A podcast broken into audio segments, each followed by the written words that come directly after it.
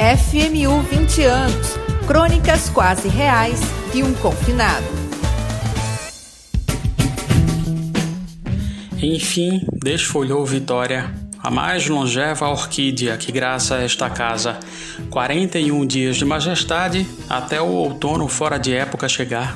As pétalas, brancas, caíram todas, uma a uma, em pleno mês de março. Primeiro a da ponta, já na base do caule. Quem viu comentou: Eita, caiu a primeira. Sujou a mesa e virou adubo. Depois, a gravidade também colheu a pétala do lado oposto, já na ponta do cacho. Quem viu comentou: Ixi, caiu a segunda. Caíram a terceira, a sétima, a décima. Pétalas, sépalas, estigmas, tudo despencou. Agora, Vitória é um caule verde sobre a mesa. Sobrevive enforcada num tapauer com centímetros de diâmetro. A raiz, emaranhada, arranha o pote transparente de plástico. Vitória vive amarrada a uma haste de ferro para não tombar. Não suporta o próprio peso. Tem corpo de bengala. Talvez seja culpa da idade.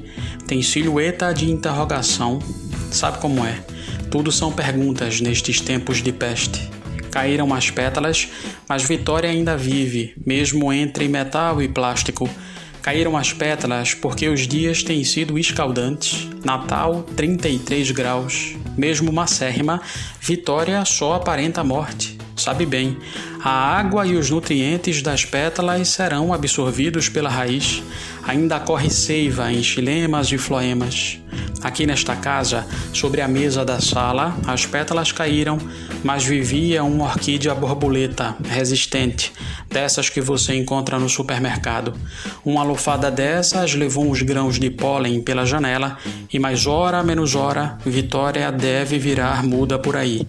É coisa de tempo para o botão floral, o casulo vegetal desabrochar e Vitória florescer majestosa de novo, porque uma orquídea é sempre uma orquídea florida ou em pétalas caídas. Feliz 20 anos, FMU. Se em tempos de teletrabalho, a casa é também um local de trabalho, que a metáfora de vitória te caiba em tom de esperança e renovação.